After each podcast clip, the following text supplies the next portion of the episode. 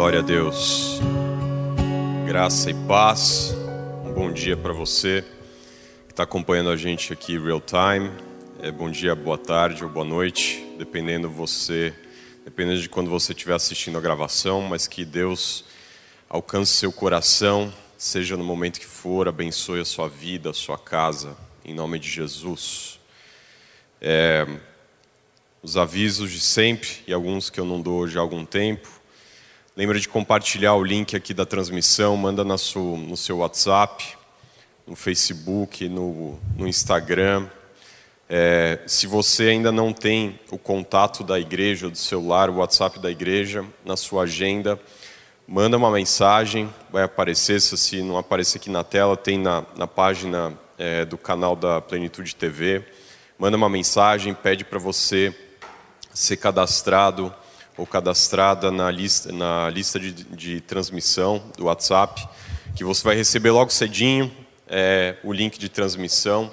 Para quem não sabe também, é, meia hora mais ou menos antes do culto de domingo, do culto de terça, é, é compartilhado um link Zoom em que você pode entrar e é um tempo de oração antes do culto, com os apóstolos, com os pastores. Amém? É, e para quem tem é, começou a assistir as transmissões mais recentemente, convido você a também se inscrever aqui no canal da Plenitude TV.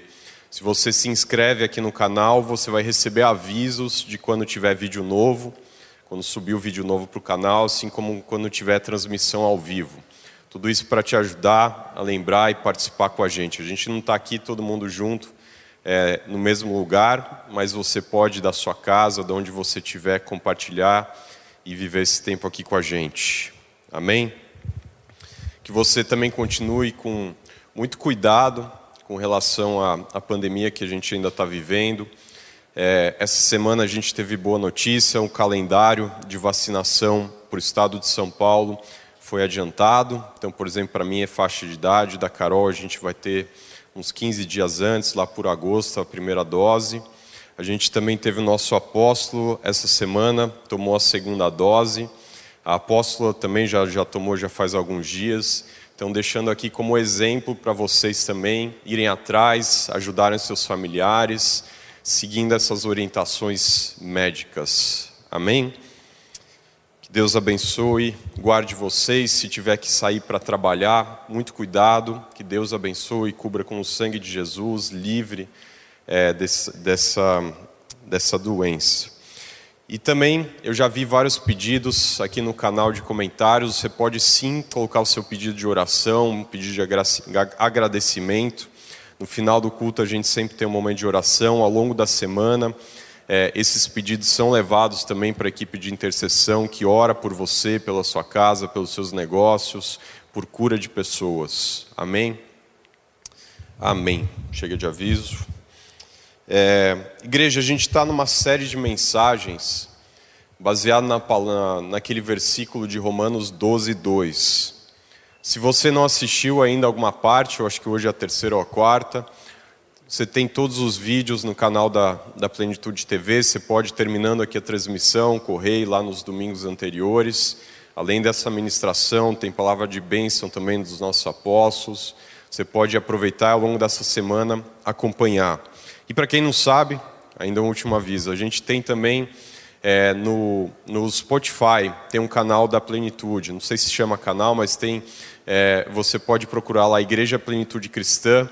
Você vai ouvir uma série de mensagens desde o ano passado, dos pastores, dos apóstolos aqui da igreja, que são muito bons. Se você quiser ouvir no seu carro, no seu fone, enquanto você trabalha, pode ser abençoado.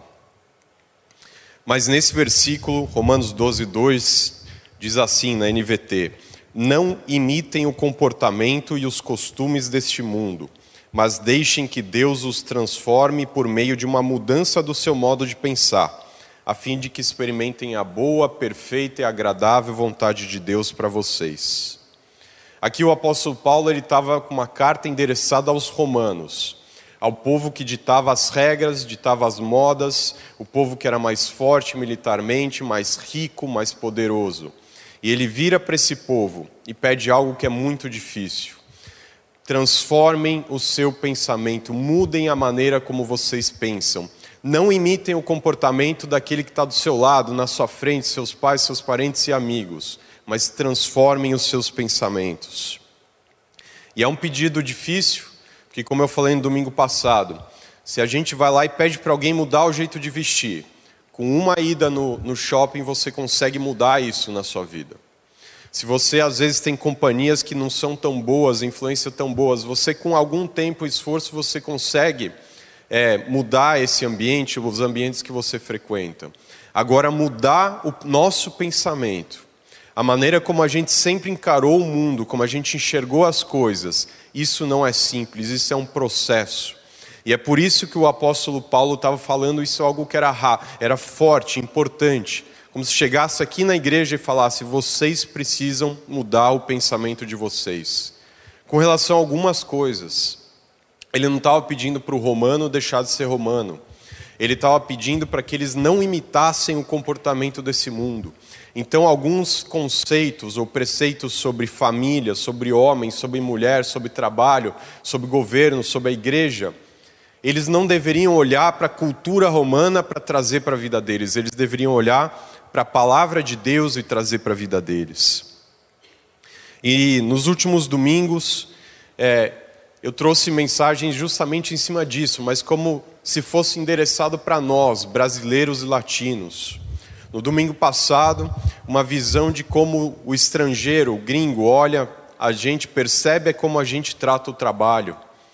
E pegando aquela mensagem do apóstolo Paulo que ele escreveu para a igreja de Tessalônica, falando para eles não se juntarem daqueles que são desocupados, ociosos, aqueles que não querem, não planejam, não se dispõem a trabalhar, a batalhar. O apóstolo Paulo fala: se você quer comer, você tem que trabalhar. Então, uma mensagem forte de incentivar aquele povo a valorizar, a entender que o trabalho faz parte da nossa vida. No suor do nosso rosto, nós vamos comer o nosso pão e não o pão do outro. Então, é uma maneira de nós, brasileiros latinos, transformarmos a nossa mente. E hoje eu queria falar de um comportamento que é muito marcante aqui no Brasil. E que apesar de para a gente parecer algo super normal, não é comum e não é normal em, na maioria dos países no mundo. É algo muito brasileiro isso e de alguns outros países.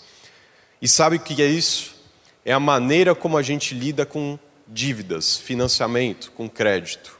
Isso é muito peculiar brasileiro. E para exemplificar isso, Assim como domingo passado eu trouxe uma história, eu queria trazer um pouco da história de um grupo empresarial de muito sucesso e super conhecido aqui no Brasil.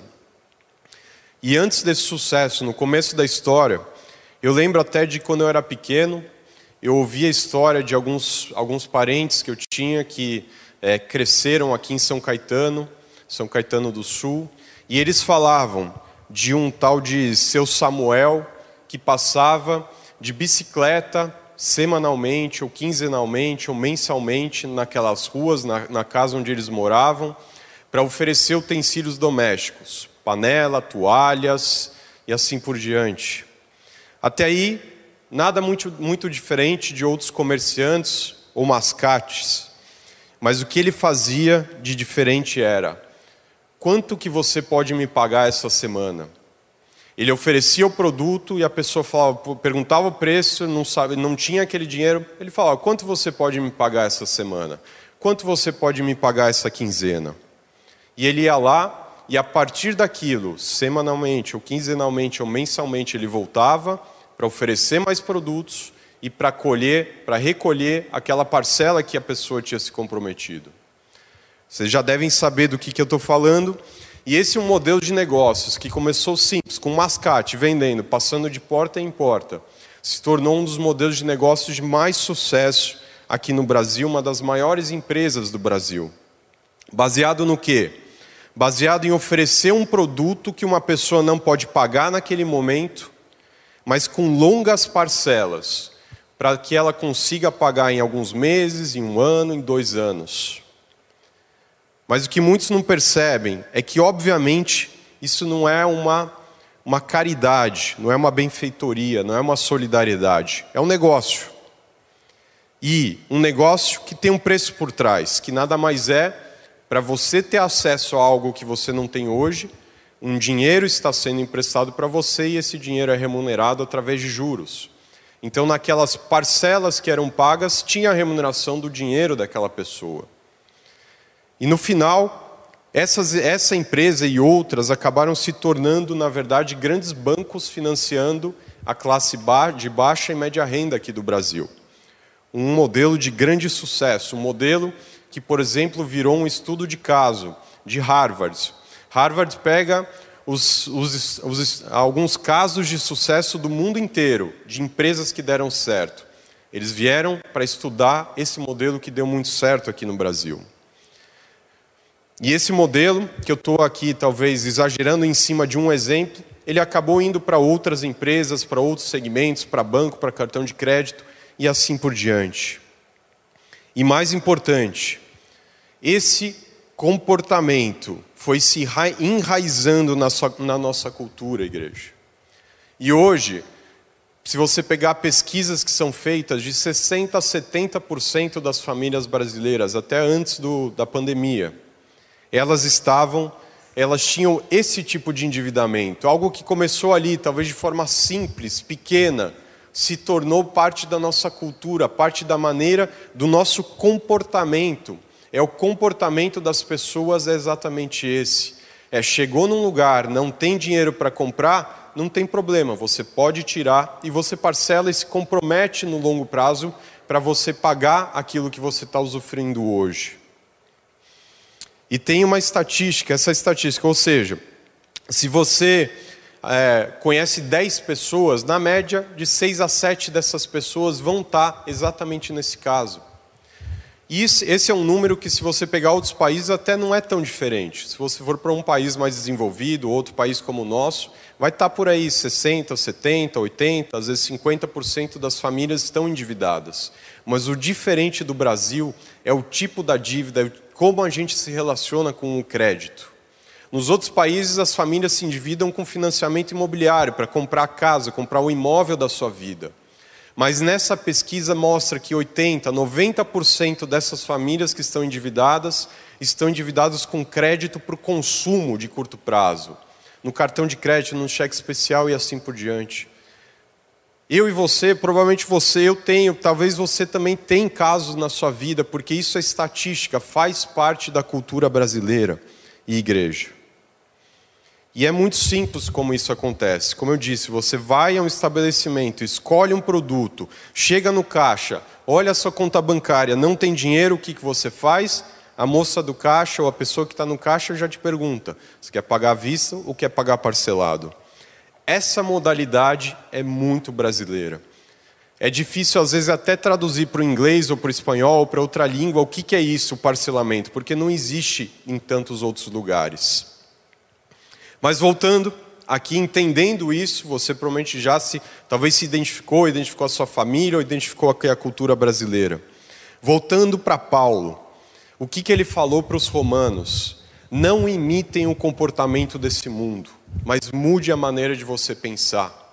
Não faça como seu pai fez, seu avô fez, sua irmã faz, seus amigos, seus colegas. Não imite o comportamento desse mundo mas mude a sua mente, deixe que Deus mude a sua mente.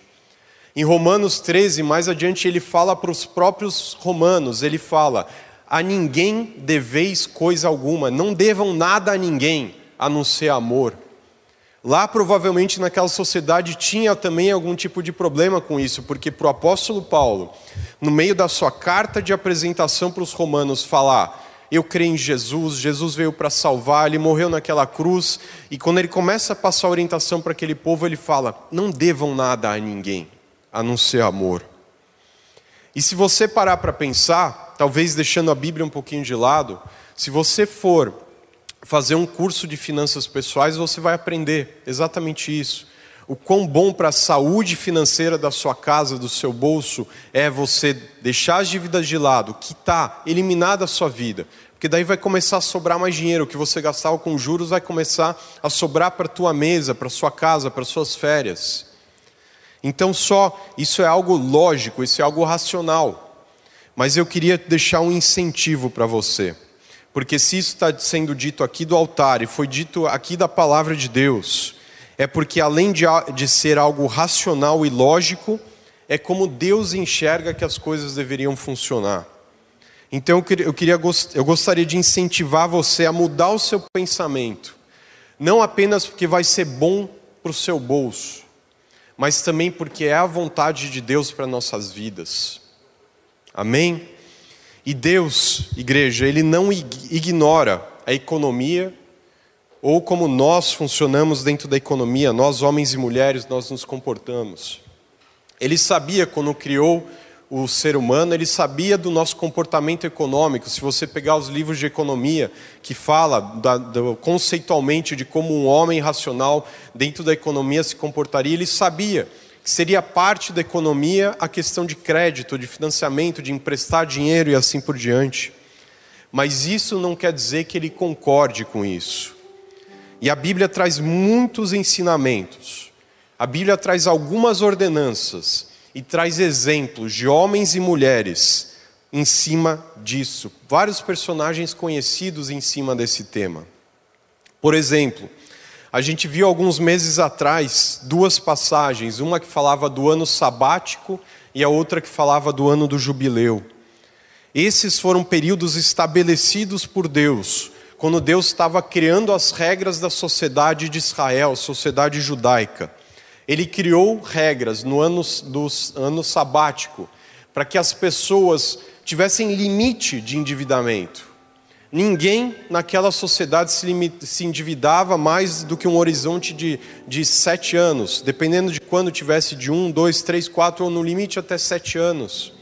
E quando chegasse naquele momento, eles tinham que zerar, tinham que passar a régua. Para quê? Para ter um novo período com mais saúde financeira na sua casa a cada 50 anos, as pessoas tinham uma, uma segunda chance se elas tivessem errado ao longo da sua vida, cometido erros financeiros, perdido suas terras, perdido seu nome. Elas tinham a oportunidade deixada por Deus para resgatar isso, para serem restituídas. E mais importante, às vezes a gente foca na restituição. Elas tinham a oportunidade de fazer diferente, de não cometer os mesmos erros que elas cometeram.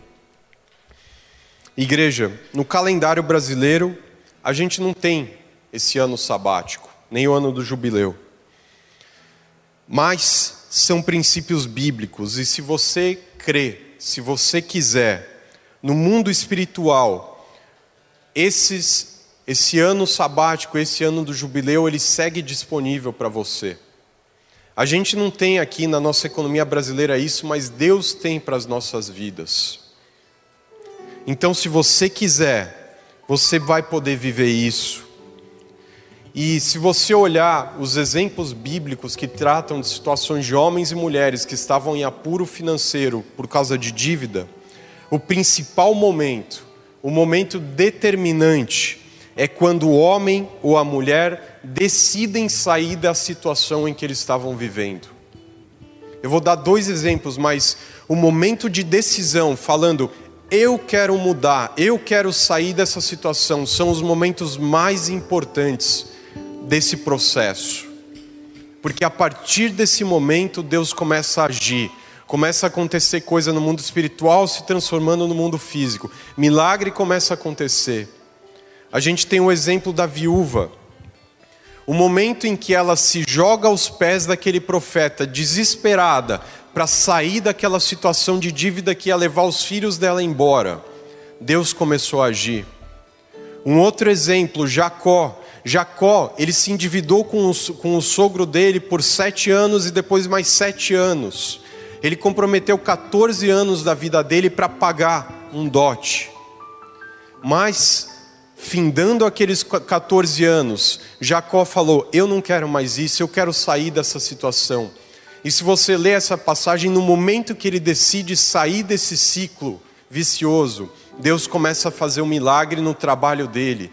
Aquilo que era para ser dele começa a prosperar, a crescer e vai parar na mão dele, igreja.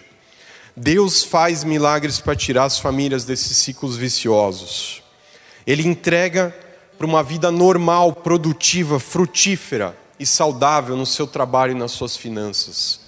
A gente precisa querer, a gente precisa mudar o nosso pensamento, a gente precisa não imitar o comportamento que a gente viu ao longo das nossas vidas, que você vê na TV, que você vê na sua casa, que você vê no seu trabalho. A gente precisa mudar. E Deus ele estabeleceu uma visão para o seu povo. Em Deuteronômio 18 ele diz: ele diz que vocês emprestarão para muitos, mas vocês não tomarão emprestado. Essa é a visão que Deus tem para mim, para você, essa é a visão que Deus tem para a igreja Plenitude Cristã, para as nossas famílias. Vocês emprestarão para muitos, mas não tomarão emprestado. E a gente tem que tomar, ter a consciência de que cada vez que eu e você chegamos na boca do caixa e a gente pega e fala, parcela, a gente está fugindo, se afastando daquela visão que Deus tem para nossas vidas. Você pode falar e pensar, poxa, mas algo tão pequeno como isso é posicionamento, é obediência, é mudança, é não imitar o comportamento. Quando a gente entende isso, quando cai essa ficha, você pode ter certeza que muita coisa começa a acontecer na sua vida. Amém?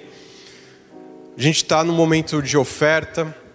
É, vou pedir para colocar aqui na tela os dados para você transferir seus dízimos, primícias e ofertas e ajuda no projeto Vida. Hoje é culto de ceia. Como eu sempre gosto de dizer, na ceia é um momento importante para a gente, por exemplo, entregar os nossos dízimos. Quando Abraão, o primeiro homem, decidiu entregar os seus dízimos, Melquisedeque, a figura do próprio Cristo, desceu e ceiou com ele. Então esse é o momento de você agradecer a Deus pela tua provisão, pelo seu trabalho. Reconhecer, valorizar o seu trabalho e o fruto que ele trouxe nesse mês para a sua vida. Se você recebeu por esses dias, pega a melhor parte, a primeira parte, entrega também como, como oferta de primícias. E a gente vai também continuar abençoando o projeto Vida, a campanha do agasalho, ajudando as famílias aqui da nossa igreja para a gente passar essa pandemia todos bem, sem faltar nada para ninguém. Amém? Se junte aí na sua casa, feche seus olhos e vamos orar. Pai, te damos graças por esse domingo. Obrigado pela tua palavra, Pai, que ela ela nos liberta, Pai, e nos transforma e ela é verdadeira. Que a tua palavra, o teu Espírito Santo hajam no nosso coração, na nossa mente, Pai, nesse tempo Pai, que aquilo que a gente aprendeu de errado seja reposto por um ensinamento correto, Pai. Abençoa, prospera, Senhor, a vida financeira de cada um dos teus filhos, como o Senhor prosperou aquele povo quando ele obedeceu, Pai. Começa, Senhor, eu peço que dos céus, Pai, comece uma onda de milagres em favor dos teus filhos, pela obediência dos teus filhos, Pai. Recebe tudo que for entregue, Pai, nesse momento como se estivesse sendo entregue aqui nesse altar para o Senhor e subindo da casa de cada um dos seus filhos, Pai, um aroma suave e agradável da plenitude cristã. Abençoa essa semana, esse restante de semestre, Pai, que seja fechado com chave de ouro, Pai. Em nome de Jesus, amém, amém. Que Deus te abençoe e uma ótima semana.